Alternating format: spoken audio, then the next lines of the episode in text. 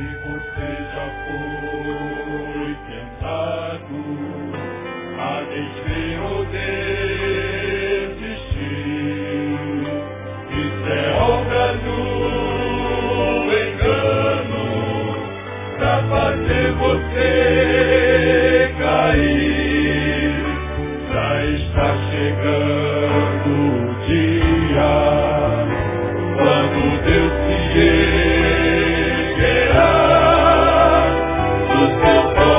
you.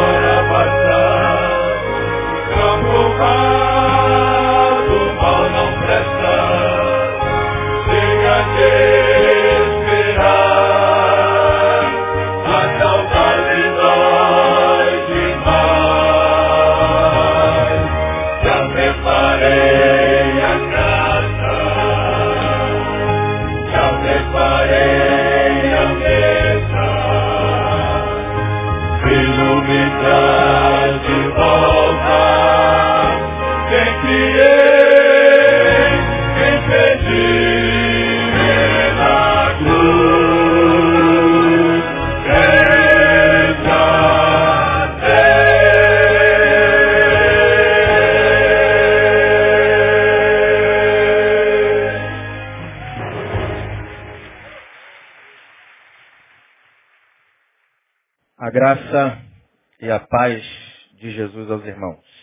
Amém? Denilson estava aqui atrás ali, veio me dar uma palavra de ânimo. Eu falei, o seu olhar misericordioso é importante. Betânia é uma escola, né? Mas é uma escola que acontece na fornalha. Alguém chegou para mim e disse assim, pastor, é, o senhor ou é louco ou é corajoso para pregar num congresso onde está Reverendo Hernandes, Jeremias e Pastor Neil. Eu falei, é, talvez seja louco, mas o Senhor tem nos dado coragem, porque é Ele quem fala. E eu não tenho uma aula para dar aos irmãos hoje. Eu não tenho, quem sabe, até uma pregação. Eu tenho um recado de Deus. E eu queria convidar a igreja a abrir a sua Bíblia no livro do profeta Jeremias. Livro do profeta Jeremias. Capítulo 37. Quero louvar a Deus por esta maravilhosa oportunidade de estar participando desse movimento de Deus na nossa vida como homens, neste congresso. Agradecer ao meu pastor, pastor Neil Barreto, pelo carinho, pelo crédito e pediu para avisar os irmãos que logo mais ele estará aqui encerrando o congresso. Ele teve que pregar no aniversário da Catedral do Catete, 136 anos, e não tinha como deixar é, de não estar lá. Então, ele pediu para avisar os irmãos. Eu queria ler com os irmãos capítulo 37, verso 16 e 17. Somente dois versículos. Quem achou, diga amém.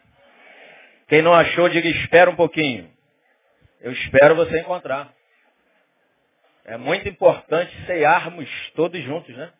Esperai uns pelos outros quando vos reunirdes. Quem estava procurando, diga amém. Achou então.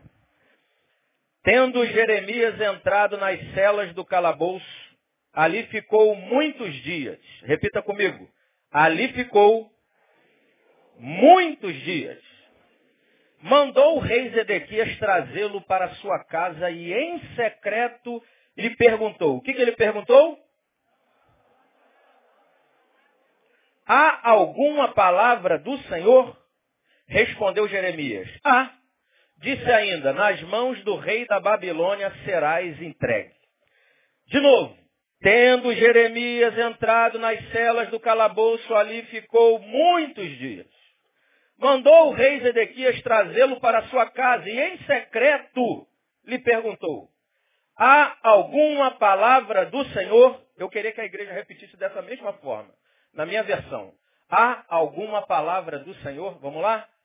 Há alguma palavra do Senhor? Amém. Não feche sua Bíblia. Eu gostaria de ministrar sobre o tema qual é a palavra de um homem de Deus em meio às crises da vida. Nós temos vivido um tempo muito difícil, uma época muito difícil, isso não é novidade para ninguém.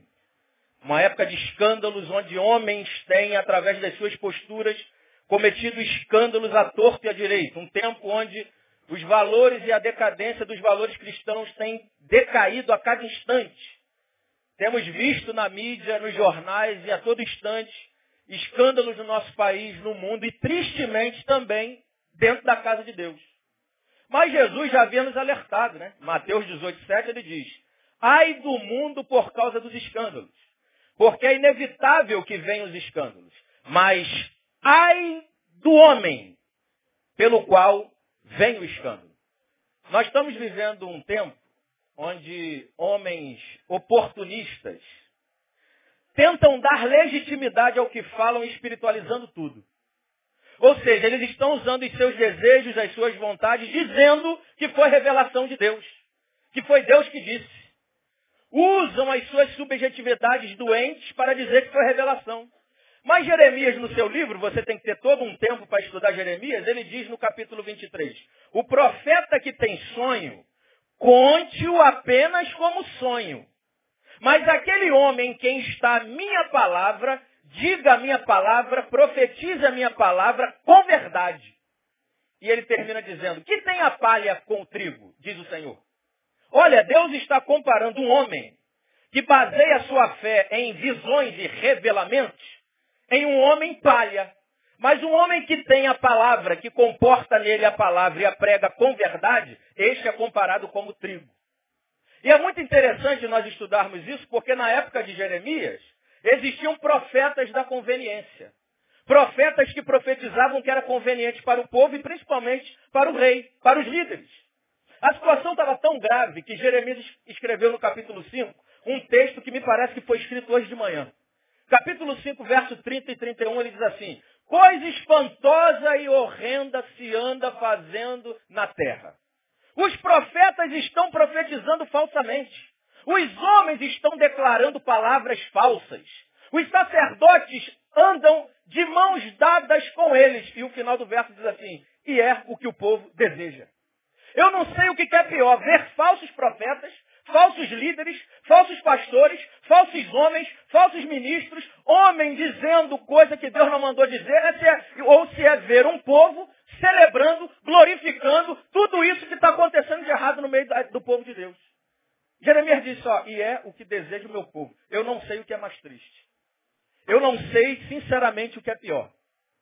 E Deus estava olhando para Israel, observando tudo isso, e o próprio Deus, ele não desejou que Israel vivesse tal escândalo.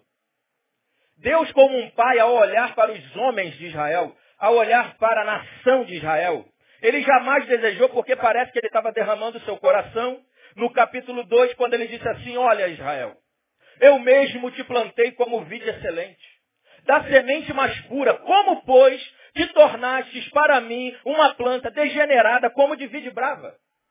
É como se Deus estivesse olhando hoje para a igreja Batista Betânia, olhando para alguns homens e dizendo, olha, homem, eu te plantei como uma vida excelente, da semente mais pura. Eu te regenerei, eu te salvei, eu te criei, eu te formei. Como, pois, te tornaste assim, tão diferente daquilo que eu te criei? Como você mudou assim tão rapidamente da água para o vinho?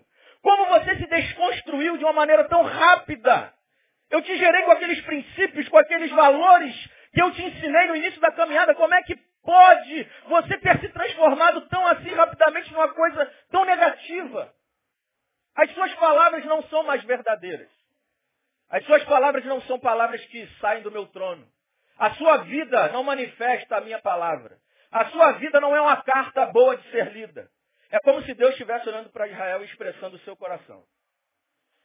E eu acho que, ao observar Israel naquela época, um povo idólatra, um povo que não queria saber dos princípios e valores de Deus, um povo que queria priorizar os seus próprios deleites e vontades, eu acho que Israel é o retrato do nosso mundo hoje. Eu acho que o mundo em que vivemos hoje é um retrato de Israel. Porque superou até as expectativas divinas. Você sabia disso?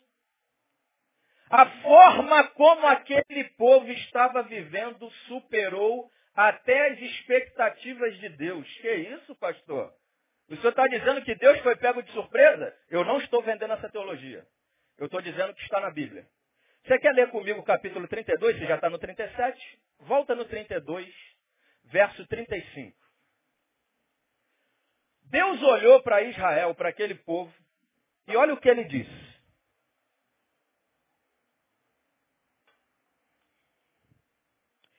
edificaram os altos de Baal. O meu povo está edificando altos, não a mim, a Baal. Que estão no vale do filho de Rinom para queimarem a seus filhos e as suas filhas a Moloque. O que nunca lhes ordenei, nem me passou pela mente fizessem tal abominação. Olha, Deus olhou para aquele povo e falou assim, gente, vocês estão queimando seus filhos a Moloque. Coisa que eu nunca mandei e nem passou pela minha mente. Vocês estão desconstruídos de tal forma que eu chego a dizer que isso nem passou pela minha mente. Esse livro é inspirado. E quando eu olho para o nosso tempo, eu vejo que realmente a gente está vivendo um tempo muito difícil. Um tempo onde os crentes poderosos têm se multiplicado. Crentes e homens que querem se impor sobre a esposa, sobre os filhos e sobre os outros. Homens que querem somente subtrair, homens que não querem compartilhar, repartir, amar, se humilhar, esperar o tempo de Deus na sua vida. A tese equivocada no arraial evangélico tem se multiplicado hoje ainda mais. Nada a ver, pastor. Nada a ver, todo mundo faz. O teu nome e o meu não é todo mundo. Se o de todo mundo é Zé Mané, o meu não. O meu é Alisson, filho de Deus, que tem princípios para mim. Aplauda ele.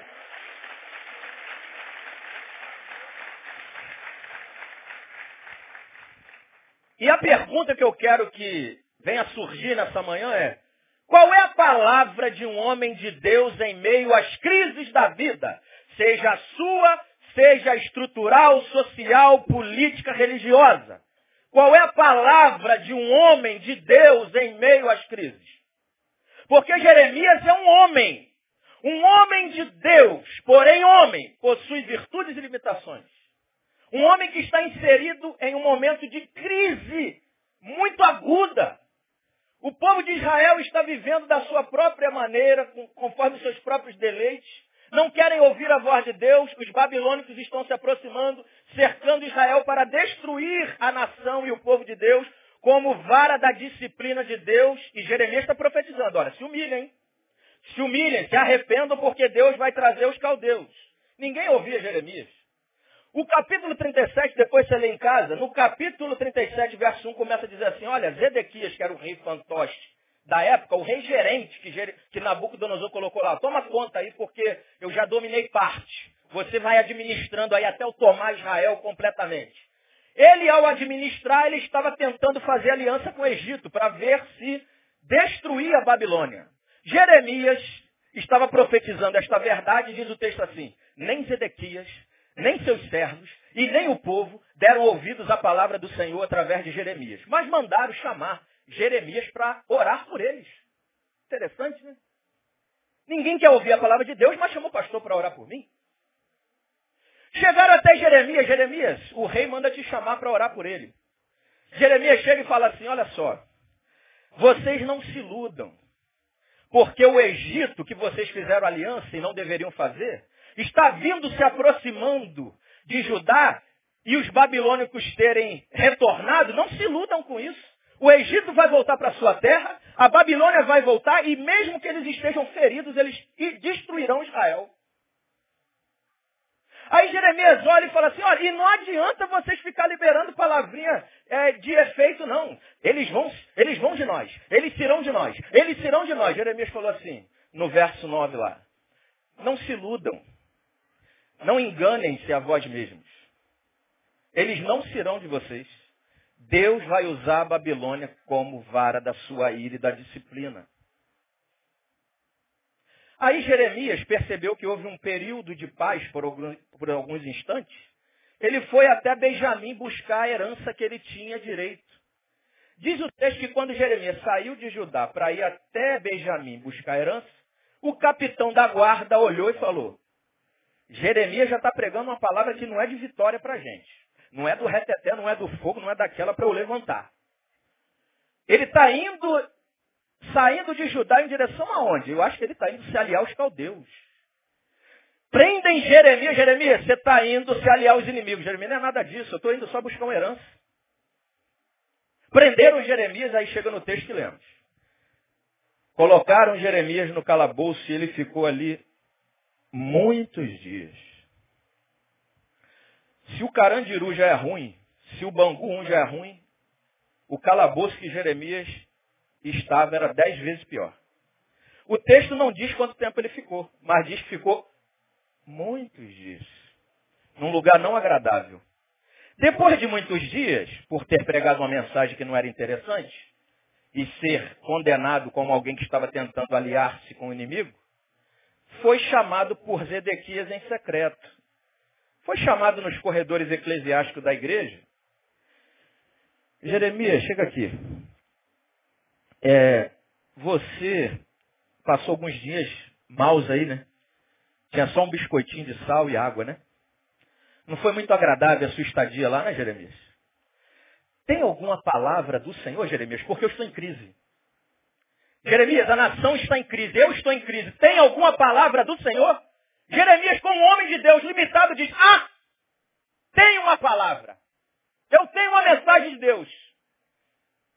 Imagina o Zedequias olhando, sorriso no canto do rosto, imaginando, agora ele vai se render. A palavra é que vocês vão ser levados pela Babilônia. Queridos irmãos, o mundo está batendo na porta da igreja perguntando: há alguma palavra do Senhor em meio às minhas crises? Há alguma palavra do Senhor em meio a essa desconstrução da minha vida? As pessoas estão batendo na porta do nosso coração dizendo: há alguma palavra aí, homem?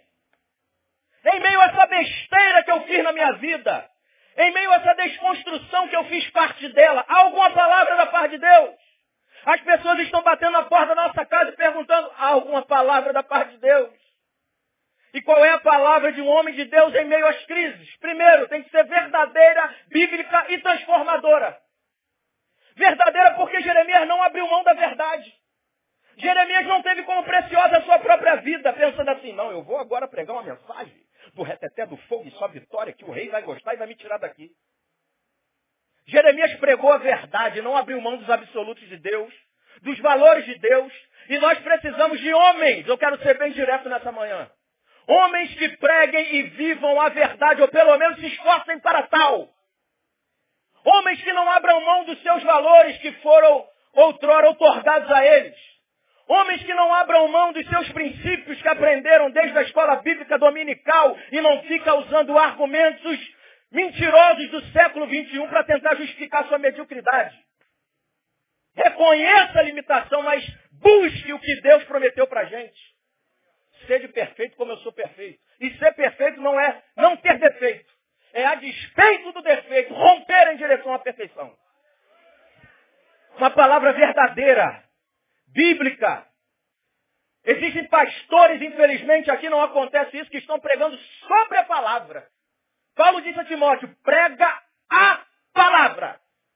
Não prega sobre a palavra o que você acha da palavra, o que você loucubrou da palavra, a maionese que você está viajando. Prega a palavra, meu filho. É a verdade que eu quero. Doa quem doa. Você vai ficar no calabouço se for necessário. Vão cortar teu ministério, vão calar tua boca, nem vão te dar mais oportunidade. Mas prega a verdade. Precisamos de homens assim. Homens que não entorpecem as pessoas. Porque eu escrevi certa feita que palavra torpe não é necessariamente falar palavrão. Não é uma palavra que soa mal aos ouvidos, mas é uma palavra que eu deixo de dizer ao Cláudio. E esta palavra que eu deixei de dizer ao Cláudio vai desconstruir o Cláudio como pessoa. Porque eu estou preferindo manter a minha boa amizade com o Cláudio. Porque se eu falar para o Cláudio o que ele precisa ouvir, ele vai não querer mais ser meu amigo. Você está entorpecendo as pessoas quando você deixa de falar a verdade em amor para elas. E querido, olha só, verdade em amor não é ficar sorrindo para a pessoa, não. Você está em pecado. Você, minha filha, meu filho, você não está vivendo conforme Deus quer. Os princípios de Deus é assim. Você quer que eu te ajude? Eu também tenho dificuldade nessa área. Você quer andar comigo? Eu já venci essa área. Você quer andar comigo? Não fica tentando tapar a ferida lá só com band-aid não, irmão. Tem que botar o álcool lá, raspar para curar. Vai doer, mas quando chegar lá na frente, aquela pessoa vai falar assim, obrigado, santo homem de Deus. Obrigado, mulher de Deus, porque naquele dia doeu demais. Mas agora eu estou reconstruído. Nós precisamos de homens assim, que pregam a palavra verdadeira, bíblica e transformadora. Por que transformadora? Porque Jeremias disse assim, olha, vocês vão para a Babilônia. Qual é o lugar do povo de Deus? É Jerusalém ou Babilônia? Hã? Deus falou, vocês vão para a Babilônia. Vocês vão para outra geografia. Não é a geografia que vocês queriam tanto. É um lugar estranho a vocês. Não é um lugar que vocês adoram a Deus. Mas na Babilônia, Jeremias disse assim, vocês vão ter que edificar casas e orar pela Babilônia. Sabe o que isso significa? É que quando eu estou num ambiente diferente daquele que me agrada, que é o ambiente da comunhão dos santos, a geografia não me influencia. Sou eu que influencio a geografia.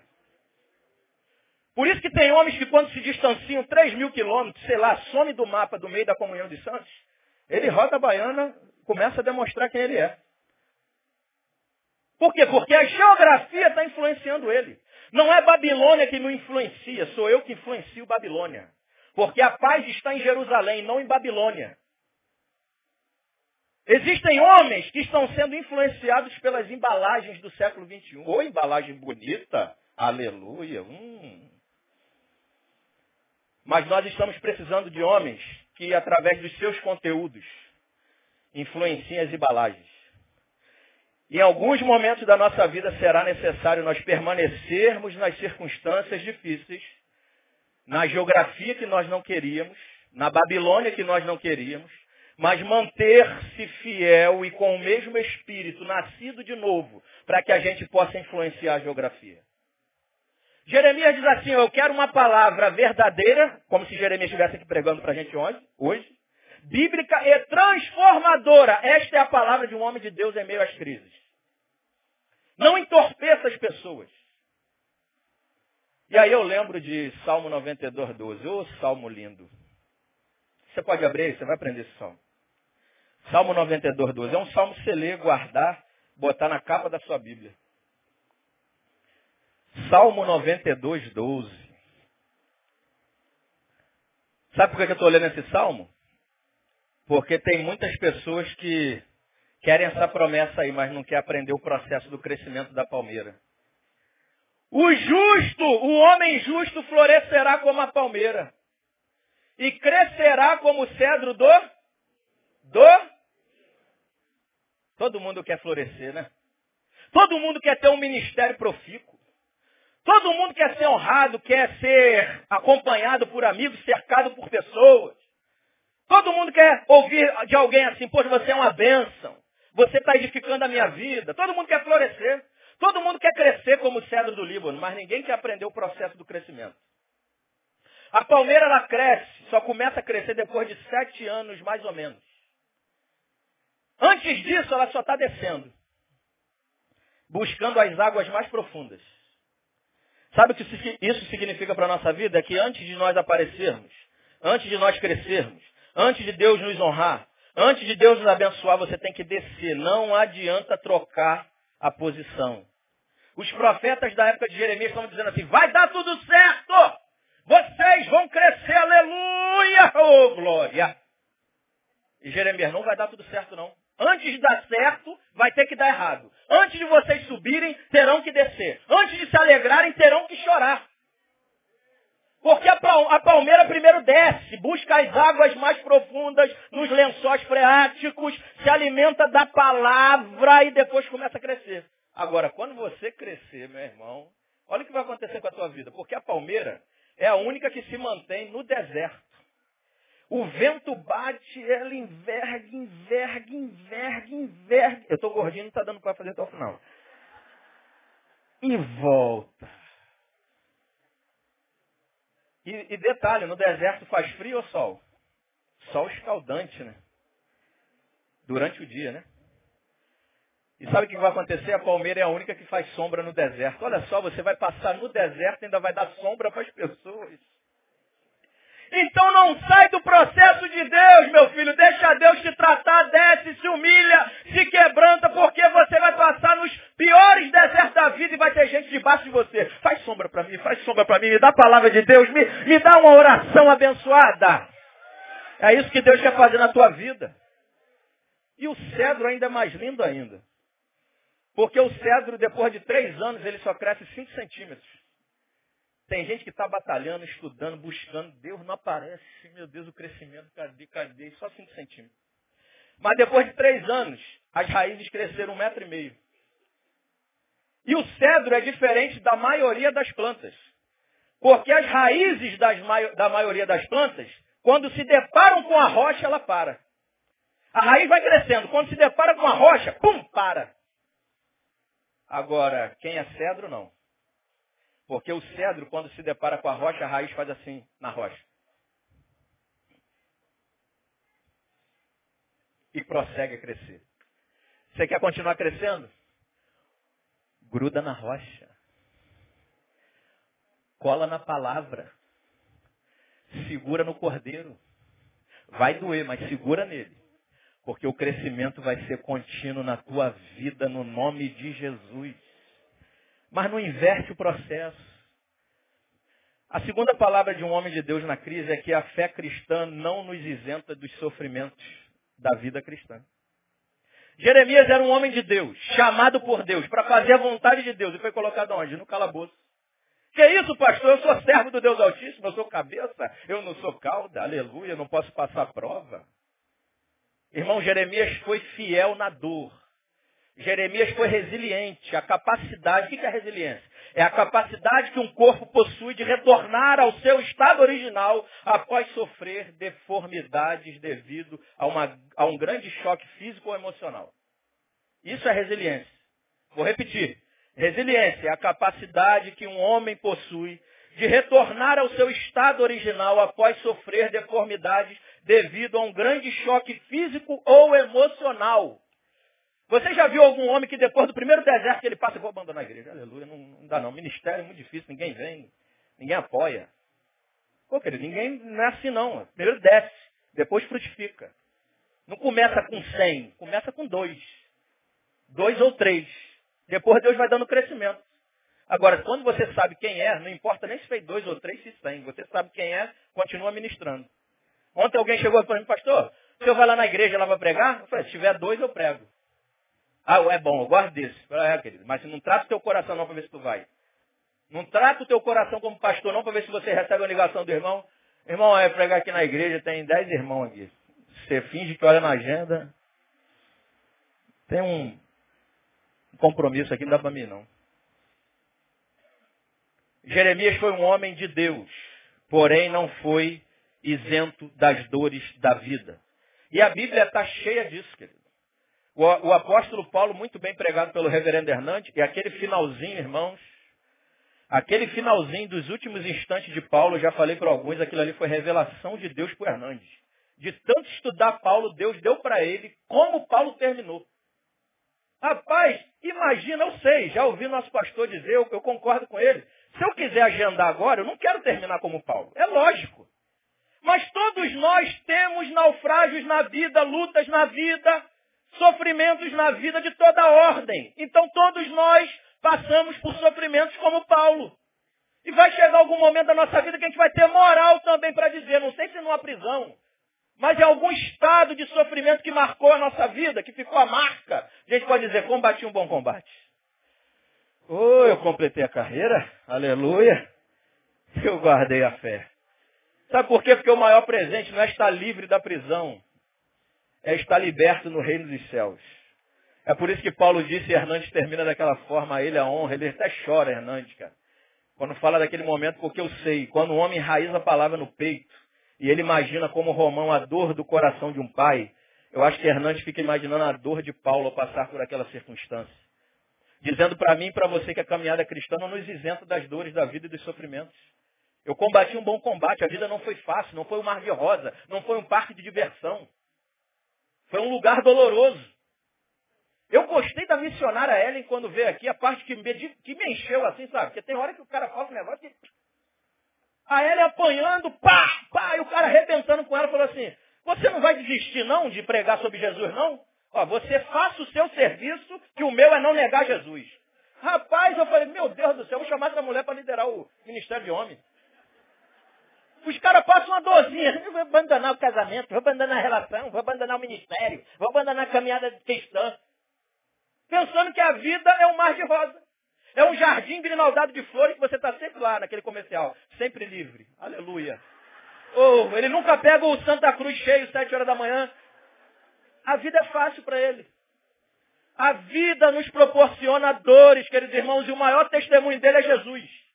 Você sabia que nesse exato momento que a gente está aqui, que o Espírito de Deus está aqui agindo no nosso meio, existe um homem na trindade que está com a marca do furo na mão e o rasgo do lado agora. Você sabia que o eterno Deus foi, foi ressuscitado com o corpo glorificado, mas a mãozinha dele está furada agora e está rasgado aqui. Para dizer para mim e para você, quando chegar lá, porque você vai chegar lá, ele vai te cumprimentar com a mão furada e vai falar, porque a vida não te isentou dos sofrimentos da vida. Aleluia!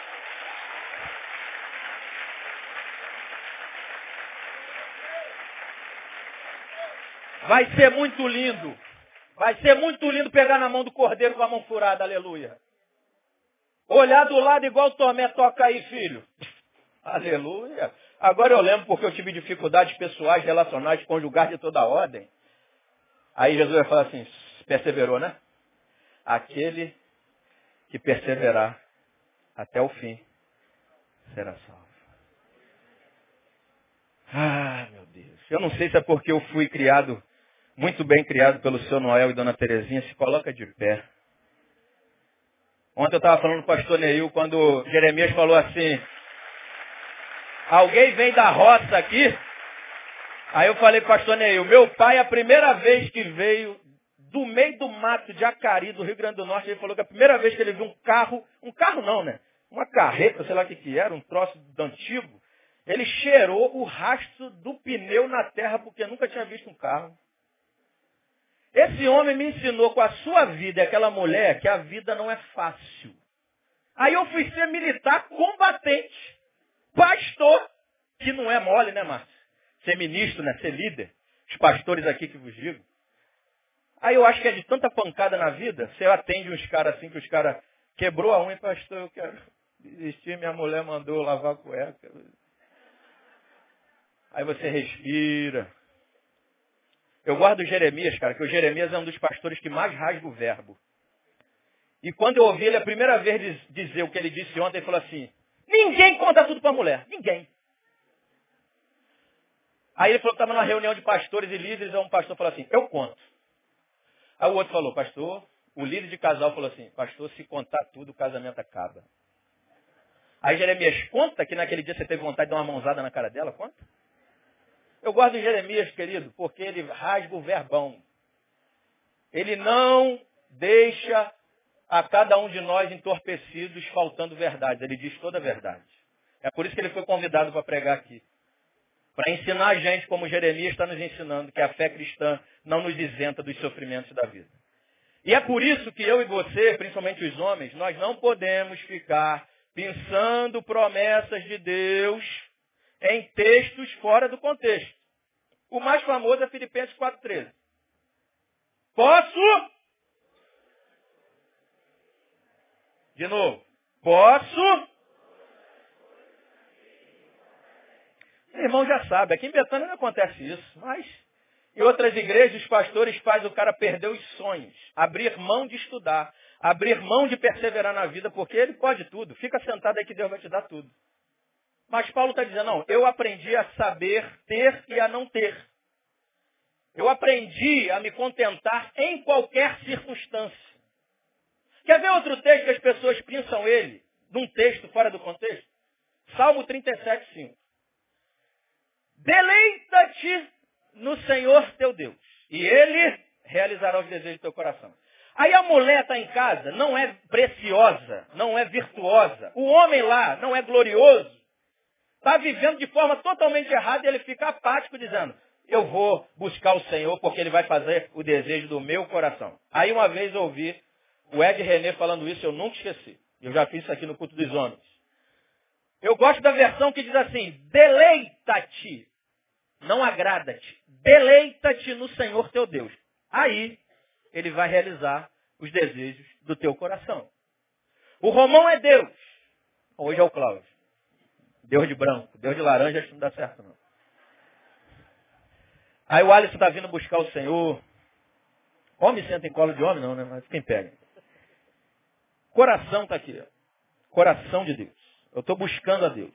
O meu coração vai se aproximando tanto do de Deus, que eu estou me deleitando. Deitar-se é deitar. Ó cansado, abatido, limitado, mas buscando o Senhor. Aí o meu coração, que tem um ritmo natural, carnal, vai se aproximando com o de Deus, que tem um ritmo excelente. O de Deus vai fazendo com que a frequência do meu comece a ser comparada com a dele. Quando o meu começa a ficar parecido com o de Deus, quando eu peço, eu peço não mais segundo o meu coração, mas eu peço segundo o coração de. Aí quando eu vou orar, eu não vou orar, pai, mata o meu marido, Faz ontem como o Jeremias falou, querido. Lá dentro está falando assim, ele errou totalmente. Mas, querido, eu, eu, eu acredito em você. Vamos para outro caminho. Vamos tentar. Estou junto com você. Isso é uma mulher que se deleita em Deus.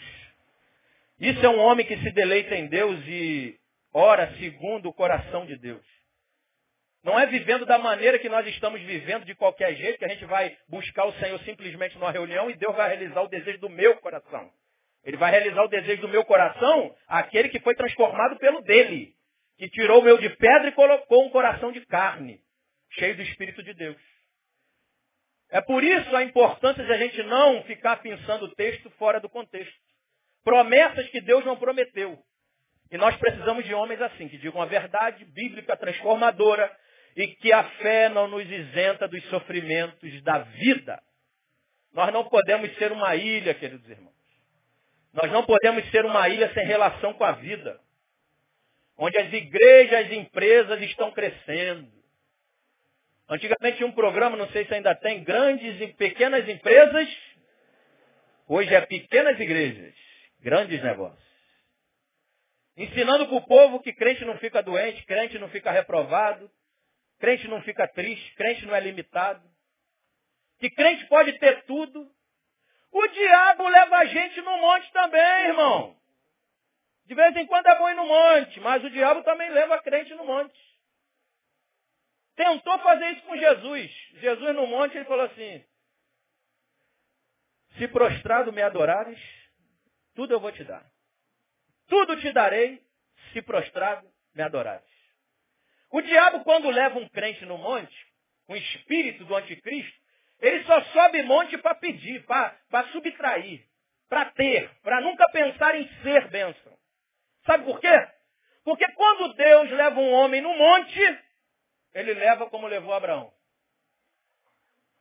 Abraão chegou no monte e Deus falou assim, Abraão, entrega teu filho, teu único filho, oferece. Compartilha, entrega, ama, se relaciona, tenta mais uma vez, espera. Mas os homens hoje estão indo ao monte para pedir a Deus, como diz Neil, levar diante de Deus a sua lista de supermercado existencial. Deus corresponde a todas as minhas vontades. A quarta palavra de um homem de Deus na crise, em meio às crises, é que a responsabilidade cristã vem antes da devoção. Onde está isso, pastor? Foi o que eu disse no capítulo 37, e você não vai precisar ler, porque eu já disse. O texto diz que Zedequias, os servos e todo o povo não deram ouvidos à voz do Senhor por intermédio de Jeremias, mas mandaram chamar o pastor para orar por eles. Olha, a devoção vindo antes da responsabilidade. Antes, querido irmão, de você ser abençoado, existe uma responsabilidade cristã. Existe ouvir a voz de Deus e obedecê-la, para depois pedir o pastor para orar. Pastor, ora pela minha vida que eu quero ser santo. Querido, olha, não torne, você não pode tornar ou fazer do evangelho uma fuga da vida. Tem gente que não quer viver a responsabilidade quer viver a devoção. Pastor, ora por mim que eu quero ser um homem santo. Aí outro dia, outro dia não, um tempo atrás eu fui atender um rapaz, o rapaz chegou para mim, é pastor, outro dia eu saí da igreja. Ô oh, pastor, foi muito difícil. Saí do culto com a irmã, pastor. Peguei a Brasil, mas pastor, um determinado momento. O diabo virou o volante, eu entrei dentro do motel. Pastor, mas foi um negócio assim que eu não sei explicar. Falando isso para mim assim, eu não sei explicar. Falei, meu filho, você é sem vergonha. Você entrou no motel porque você quis. Botando culpa no diabo. Como diz Neil, lançamos sobre ele toda a nossa mediocridade. O cara quer viver santidade sem ouvir a voz de Deus e obedecê-la. Pastor, ora pelo meu casamento. Calma, meu filho, você tem algumas coisas a fazer dentro de casa. Você tem algumas atividades a começar a praticar dentro de casa para que você seja restaurado, ou comece pelo menos o processo de restauração dentro da sua casa. Não adianta ficar só orando, estendendo a mão, falando palavras de efeito para matar com a fome a miséria, acabar com a violência. Ainda bem que essa igreja aqui é uma igreja que, como corpo, cada um cumprindo a sua função e colaborando com todos, a gente está cumprindo o ídolo de Jesus, matando a fome do, do faminto, a sede do sedento e orando por eles. Mas tem gente que acha que vai matar e resolver tudo isso só orando. Só pedindo oração. Sem ação, sem responsabilidade. E outra coisa, irmãos. Não adianta ficar usando palavra de efeito. Aleluia, glória a Deus. Eu determino. Em nome de Jesus, meu marido vai ser um homem de Deus. Oh, meu Deus, essa mulher vai ser transformada. Aleluia. No dia que você tiver mal com a sua mulher, ontem Jeremias falou, outra paradona, que maneira. Quem já sentiu raiva do cônjuge? Na hora eu fiz assim. Minha mulher está aqui, o que eu amo tanto. Agora, sentir raiva não significa que eu me comportei com raiva. No dia que você, mesmo certo, você tem que chegar lá, tua carne diz assim, não vai, não pede perdão. Aí você fica na cama assim, aleluia, em nome de Jesus, eu, eu declaro que ela vai me abraçar, ela vai me amar, ela vai botar uma lingerie abençoada, aleluia. Não, querido, vai lá, abraça ela, peça perdão. Nem sempre você consegue, mas no dia que você consegue, só vitória. Nem sempre a vitória vem naquela noite, vem? Uma semana depois. Porque mulher sabe como é que é, né? Vamos sentar para conversar ainda o que ficou da semana passada. Interessante, é o último versículo que eu queria orar, ler com vocês. No capítulo 38, leia comigo. 38, verso 2, nos dá a orientação de qual é a última palavra de um homem de Deus em meio às crises da vida. Capítulo 38, verso 2 diz assim: Deus dizendo através de Jeremias: Assim diz o Senhor: O que ficar nesta cidade morrerá espada. Olha, o que ficar em Jerusalém morrerá a espada. A fome e de peste, mas o que passar para os caldeus, ou seja, os que irem para a Babilônia, viverão, porque a vida lhe será como despojo viverá. Olha, eu quero como homem estar em Jerusalém, mas Deus está dizendo, perca as suas vontades em detrimento ou em relação ao que eu estou lhe dizendo agora. Vá para a Babilônia, porque na Babilônia, no lugar que você não queria, você vai viver. Ou seja, quem quiser ganhar a sua vida, hã? mas quem perder a sua vontade, a sua vida, viverá. Portanto, a palavra de um homem de Deus em meio às crises da vida, seja as suas, seja as dos que vos cercam, é que a palavra de Deus não vem do jeito que eu quero, mas do jeito que eu preciso. Porque as coisas e o tempo vão de mal a pior sim, mas nós não precisamos participar dessa deteorização, dessa desconstrução. Nós somos a chave de manobra de Deus. Nós somos o elemento surpresa de Deus. Para que, quando morrermos para nós, possamos viver para Deus, aonde Deus nos colocar. Augusto Cury, certa feita, disse assim, Interessante que o pastor Neil fala isso, é a maior verdade mesmo. Você guarda uma frase. O livro O Futuro da Humanidade, um livro tremendo, eu lembro de uma frase. O problema do doente não é a doença. O problema da doença é que é o doente. Foi a frase que eu guardei do livro do Augusto Cury. Mas o Augusto Cury disse certa feita assim, a vida do eu é morte. A morte do eu é vida. As pessoas tentaram desacreditar o profeta Jeremias, tá? Não pense você, homem, que se posicionar desta forma, nas suas relações mais íntimas, em meio à comunidade eclesiástica, fará com que você seja ovacionado, você vai ser perseguido, você vai ser muitas vezes escorraçado, humilhado, rejeitado, mas eu quero dar um recadinho para o inferno. Podem tentar matar o profeta, cortar a cabeça do profeta, mas as suas profecias nunca matarão. Cortaram a cabeça de João Batista, mas a profecia dele continuou. Mataram Jesus, mas o evangelho continuou frutificando. Não adianta tentar desacreditar, não. Chamaram até Jesus, que falaram que Jesus tinha o espírito de Beuzebu. Se falaram isso do meu mestre, não vão falar de você, de mim, de nós? que queremos nos posicionar como profetas do Senhor. Um certo rei chegou para Paulo e falou, Paulo, você está delirando, Paulo. Você está delirando das ideias. Aí que você está falando, você está loucubrando muito. É, é, muito alto isso. Não, não adianta ficar desacreditando o profeta. As profecias do profeta perseverarão. Continuarão. Mas, pastor, o senhor falou que a virtude e limitações. Você falou das virtudes de Jeremias.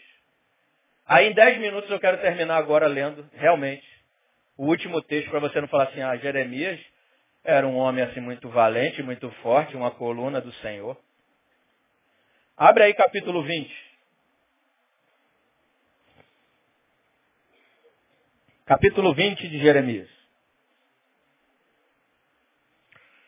Nós vamos falar agora e terminar essa mensagem falando dessa limitação de Jeremias, que é muito parecido com a minha, com a sua. Mas eu queria, e eu louvo a Deus porque Deus faz às vezes demorar anos, mas Ele nos dá a oportunidade de dizer algo que estava guardado no nosso coração há muito tempo. Eu estou dizendo que a palavra de um homem de Deus tem que ser verdadeira, bíblica e transformadora. Que a fé não nos isenta do sofrimento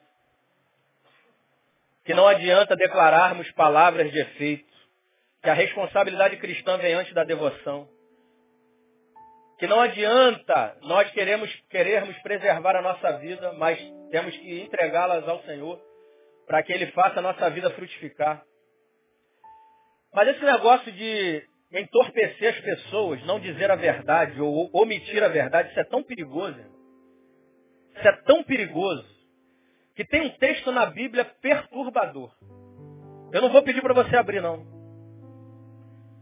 Esse texto já, tão, já, está tão entranhado em mim que eu vou só dizer para você, para você refletir em casa. Depois em casa você vai ler delicadamente, minuciosamente, 1 Reis capítulo 22. Antes de nós falarmos sobre a limitação. Para você entender o quão grave é você omitir a verdade. Ou você tentar criar falsas expectativas nas pessoas. Lá no livro de 1 Reis fala que o Acabe, que era um homem ímpio, que não, quer, não queria andar segundo os valores de Deus e os princípios de Deus, estava querendo entrar numa batalha contra os Círios. E ele pensou assim, eu vou ou não vou, tenho que pedir a consulta aos profetas, aos homens do meu tempo, aos homens de Deus. Diz o texto que 400 profetas chegaram na presença do rei Acabe e disseram assim, olha rei, Deus é contigo, aleluia. 400 profetas falando a mesma coisa. Deus é contigo, vai nessa batalha. O cara era ímpio, não fazia a vontade de Deus, estava querendo ir numa batalha, perguntando aos homens de Deus se era para ele ir ou não. Vai que Deus é contigo, rei, aleluia. Teve um que pegou um chifre de ferro e falou assim, come esse chifre de ferro, deve ter feito a unção do telefone, oh, aleluia. Deus é contigo, varão. Aí o Josafá, que é o rei de Judá, foi visitar Acabe e falou assim, ele viu o teatro, né? A Josafá estava um pouquinho mais próximo de Deus, discerniu, porque o dom de discernimento é o melhor dom que o cristão pode ter. Olhou assim e falou, ô, ô Acabe, não tem mais nenhum profeta do Senhor aí não? Aí Acabe falou assim, tem um Micaías aí, cara. Eu não guardo esse cara não, o profeta só fala coisa ruim. O cara só profetiza coisa que me incomoda. Outro dia eu descobri que o irmão chegou para mim, uma ovelha querida do Neil, amigo nosso, foi da igreja, não está mais aqui. Falou que um pastor amigo do Neil chama o pastor Neil de, não de Neil Teixeira Barreto, é Neil Marreta. Não é Neil Barreto, é Neil Marreta. Eu falei, aleluia, glória a Deus pela marreta do meu pastor. Tem um Micaías aí. Só que ele só profetiza coisa ruim, não guarda esse cara não. Aí o Josafá falou assim, não fala assim do profeta do Senhor, rapaz. Tá, manda chamar ele. Os servos de Acabe chegaram até Micaías, em secreto, antes de chegar na presença do rei. Falou, Micaías, é o seguinte, 400 profetas já profetizaram que a vitória é certa na vida do rei. O rei está vivendo de qualquer jeito mesmo, mas profetiza a mesma coisa. Micaías chegou lá e falou assim, segundo Deus mandar eu falar, eu vou falar também. Micaías chegou na presença do Acabe, Acabe falou assim, ô Micaías, qual é a palavra do Senhor? Micaías discerniu que o homem estava com o coração duro, não queria ouvir a voz de Deus, falou, rei, vai que Deus é contigo. Acabe, que isso? Eu não falei para você só pregar a verdade para mim, olha só hoje, Adafá, eu estou falando, ele está brincando comigo. Fala a verdade para mim, qual é a palavra de Deus? Aí o Micaías, tomado do Espírito de Deus, falou assim, então tá, você quer a palavra de Deus? Eu vi vocês todinhos como ovelhas dispersas e vocês vão ser destruídos. Aí o Acabe falou assim, eu não falei, Josafá, ele só prega coisa ruim para mim. Aí, irmãos, vem algo perturbador no texto. Micaías diz assim, e eu tive uma visão. Eu não sou muito de visão, hein, Acabe? Eu sou da palavra, mas Deus me deu uma visão. Eu vi o Senhor sentado num alto e sublime trono, os anciãos e os anjos ao seu redor, Deus olhando para a terra e perguntando assim, já quero imaginar Deus para você não interpretar Deus de forma errada, não sou advogado de Deus. Rapaz, olha o coração do Acabe, querendo ouvir palavrinhas que massageiam o seu ego, os seus desejos e os seus deleites. Quem é que vai enganar Acabe, hein? Deus perguntando, quem vai enganar Cabe? Diz a Bíblia que um espírito, com E minúsculo, se apresenta na presença de Deus e diz assim, eu vou. E Deus pergunta, como? Agora segura. Eu vou ser espírito mentiroso na boca dos 400 profetas. Vou escolher um. Deus permitiu. Sabe por que, que Deus permitiu, querido? Porque tudo está na coordenação e administração de Deus. E Deus só permitiu para disciplinar o profeta e aquele povo que queria ouvir só palavrinha que massageava o ego. O profeta Micaías diz que um espírito de mentira tomou a boca dos profetas. E sabe que profetas eram esses? Quando você vai estudar o contexto de reis, quando Elias destruiu os 400 profetas de Baal, tinha 400 de Azera. Os 400 de Azera não foram mortos, diz a Bíblia, só os 450 profetas de Baal.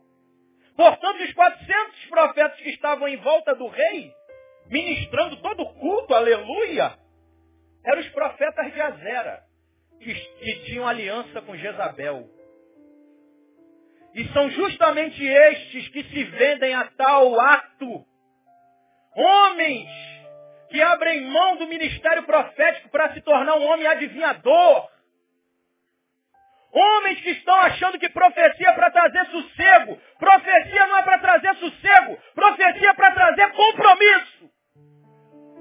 Não é para me acariciar, aleluia. É para que eu saia daqui e entenda, eu tenho que mudar o meu posicionamento. Para isso que serve a profecia. Não é para somente me arrepiar, aleluia, oh glória, eu saí daqui muito cheio. Eu saí daqui incomodado ao ponto de eu mudar o meu posicionamento. E Micaías, quando disse isso na frente dos profetas, um deu um tapa na cara dele. Pá! Sabe o que, que Micaías fez? Never. Never é o quê? Hã? Muito? Nunca? Não é nada, não? Então é nada. A gente quer dar onde falar inglês, né? Never é nunca. É nunca. Então, o que, que Micaías fez? Nada. Neither.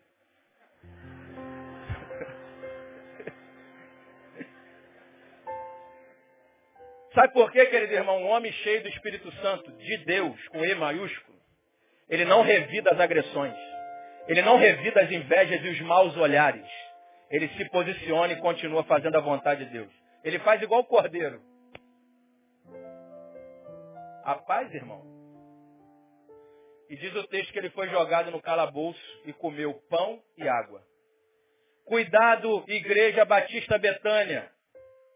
Cuidado com os profetas que você tem ouvido. Que só diz para você as promessas e não diz para você as responsabilidades. Provavelmente esse homem está sendo regido por um espírito de mentira. Um espírito de mentira tomou a boca dele. Mas Jeremias teve uma limitação. Jeremias, no decorrer do seu ministério, sofreu tanto que no capítulo 20, capítulo 20, verso 7, ele disse assim: Senhor, tu me persuadiu, e persuadido eu fiquei. Mais forte tu fostes do que eu.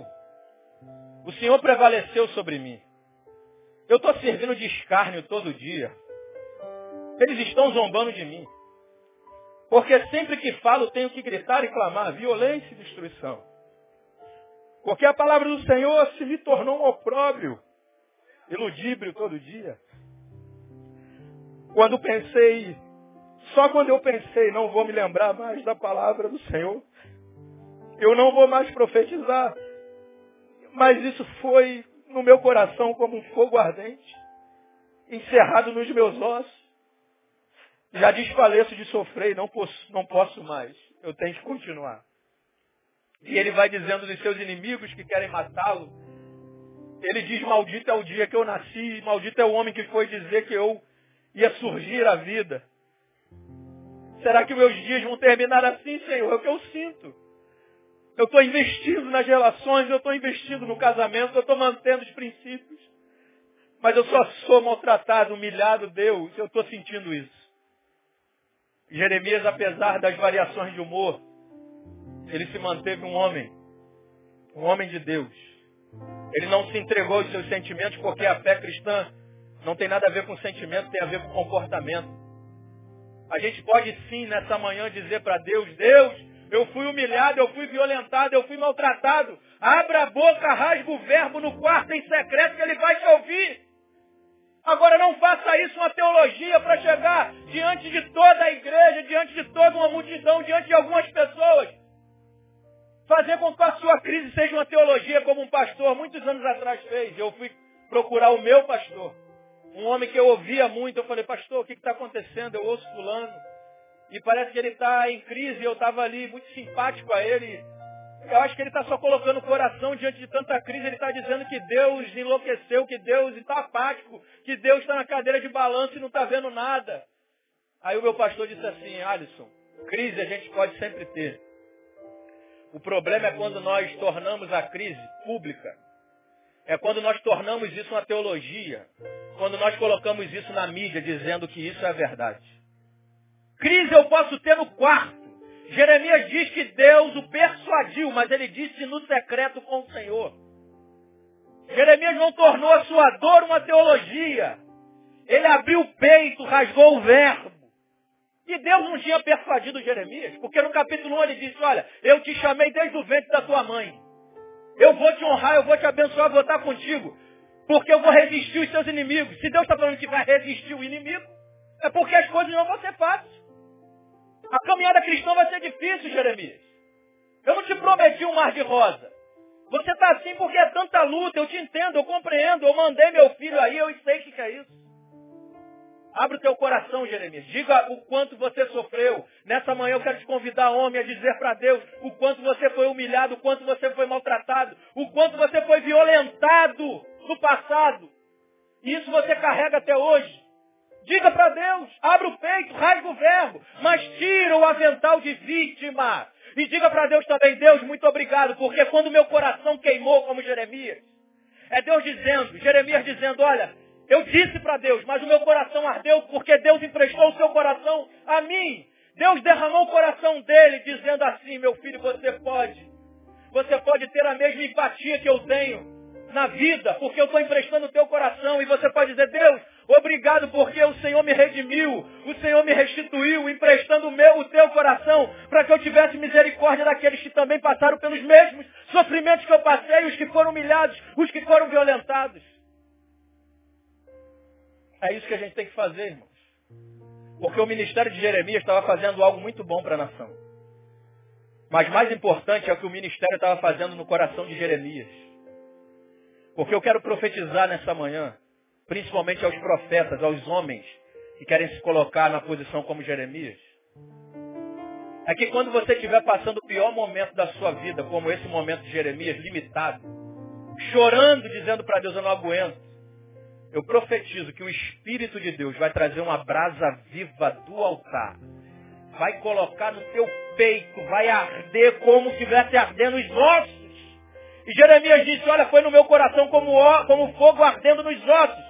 E os ossos fala de estrutura cristã. Fala de um homem que passa as limitações da vida, mas se mantém de pé. O diabo vai tentar te parar, irmão. Vai tentar te parar, mulher de Deus.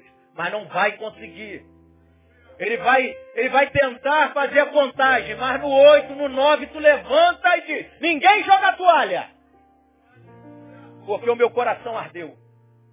E eu quero emprestar o meu coração, aliás, o coração que Deus emprestou a mim, para que eu tenha a mesma simpatia que Deus teve comigo para com aqueles que estão sofrendo e eu vou continuar no ministério. Eu tenho limitação, diria Jeremias, mas eu decidi tirar o avental de vítima. Eu decidi depois do meu quarto em secreto dizer para Deus, eu tiro o meu avental de vítima. Eu saio do meu quarto em secreto com o coração quebrantado, choroso, mas levanto com o coração de Deus para consolar com a mesma consolação que eu recebi. Porque quem só fica no quarto chorando, sem receber o coração de Deus, sem queimar, sem arder, por causa do Espírito de Deus, vai sair como vítima. Mas quem sai com o coração de Deus, ele sai solidário. Ele sai para continuar o ministério ele sai para prosseguir. E aí eu queria ler para você e finalizar. Quem disse isso foi Abraham Joshua Hesch. Profetas não recebiam palavras de Deus. Até porque eles não conseguiam expressar Deus. Mas recebiam o entendimento de Deus e expressavam isso em palavras. Na verdade, o coração do profeta recebia o coração de Deus e não as palavras de Deus. Era como Oséias, que Deus disse para ele, Oséias, casa-se com uma prostituta. E quando ela te trair, você procura ela de novo, perdoa ela e se relaciona com ela de novo. Aí depois você começa a pregar, Oséias. Porque você vai entender que eu fui traído por Israel. E quando você começar a falar, você não vai falar com o teu coração. Você vai falar com o meu coração no teu. Eu acho que nessa manhã nós temos que pedir perdão, porque esta última colocação eu tiro do livro A Tirania da Urgência. Porque muitas vezes nós estamos presos às nossas dores e limitações e deixamos de agir, de ir com o coração de Deus, tentando justificar-se com as nossas limitações e dores. E o autor diz assim, peça perdão a Deus Caso você tenha se tornado um homem vítima da tirania da urgência, ao ponto de não mais repartir o coração dele repartido com você. Porque, como já disse alguém, não sois máquinas, homens é que sois. Ouça mais ao invés de falar. Esteja mais com Deus. Livre-se da tirania da urgência. Ninguém pode falar de Deus para as pessoas sem antes falar das pessoas para Deus, diria John Stott. O meu desejo nessa manhã é que nós homens deixemos o nosso coração ser quebrantado pelas coisas que quebrantam o coração de Deus. Eu queria pedir e convidar só os homens que desejam, que querem se posicionar como Jeremias a se colocar de pé. Agora, no seu lugar.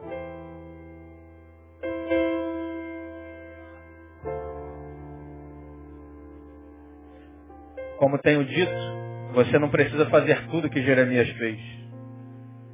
Mas uma coisa você pode fazer. E você ouviu muito bem o que Deus disse, eu não vou repetir. Eu disse que tinha um recado de Deus. Vamos orar, feche seus olhos.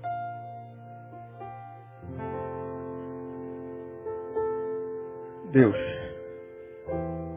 você sabe o peso que eu carreguei até aqui para entregar essa palavra.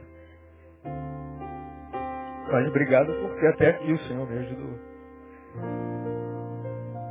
Que essa palavra, Senhor, caia no coração desses homens e gere um fruto muito lindo. Que as esposas, Deus, que os filhos, que os irmãos, que a sociedade possa ver nesses homens um espelho do Senhor. Que a sociedade possa ser beneficiada com a nossa postura a cada dia. Uma postura que nos leva a declarar uma palavra verdadeira, bíblica e transformadora. Uma palavra que não nos isenta do sofrimento. Uma palavra de responsabilidade cristã da devoção. Uma palavra que nos orienta a não crer em palavras de efeito. A não desacreditar do profeta, porque de fato as suas profecias nunca serão encerradas e entender de uma vez e de fato e de verdade que o melhor para nós não é o que queremos, é o que o Senhor quer para nós. E que a despeito das nossas dores e limitações, Senhor, possamos sair do nosso quarto secreto, onde nós estamos chorando, derramando a nossa lágrima e as nossas dores, e possamos sair do nosso quarto com o teu coração. Um coração fervoroso, um coração cheio do teu espírito, um coração tocado pela pelo fogo do Senhor, para que a nossa estrutura permaneça de pé. Eu profetizo toda sorte de bênção sobre os homens de Betânia. Eu profetizo, Senhor, renovo, restauração, restituição, avivamento em todos os relacionamentos aqui hoje. Que as mulheres sejam impactadas, abençoadas, renovadas pelo privilégio de ter um homem em casa. Que elas possam agir como disse Jeremias Pereira, como uma mulher virtuosa, esperando no Senhor a mudança que Deus fará na nossa vida. Porque nós temos ainda que mudar muito, Senhor. Ainda temos que alegrar muito o coração do Senhor quando nós alegrarmos o coração das nossas esposas e nossos filhos. Nós nos entregamos assim a Ti. Abrimos o nosso peito. Entregamos o nosso templo, que é o templo do nosso corpo, é o templo do Espírito. Que o Senhor venha nos invadir, que o Senhor venha nos tomar. Que o Senhor venha reger a nossa vida. Nós oramos assim. E te agradecemos no nome poderoso. No nome que está acima de todo nome. No nome de Jesus Cristo de Nazaré. Aleluia!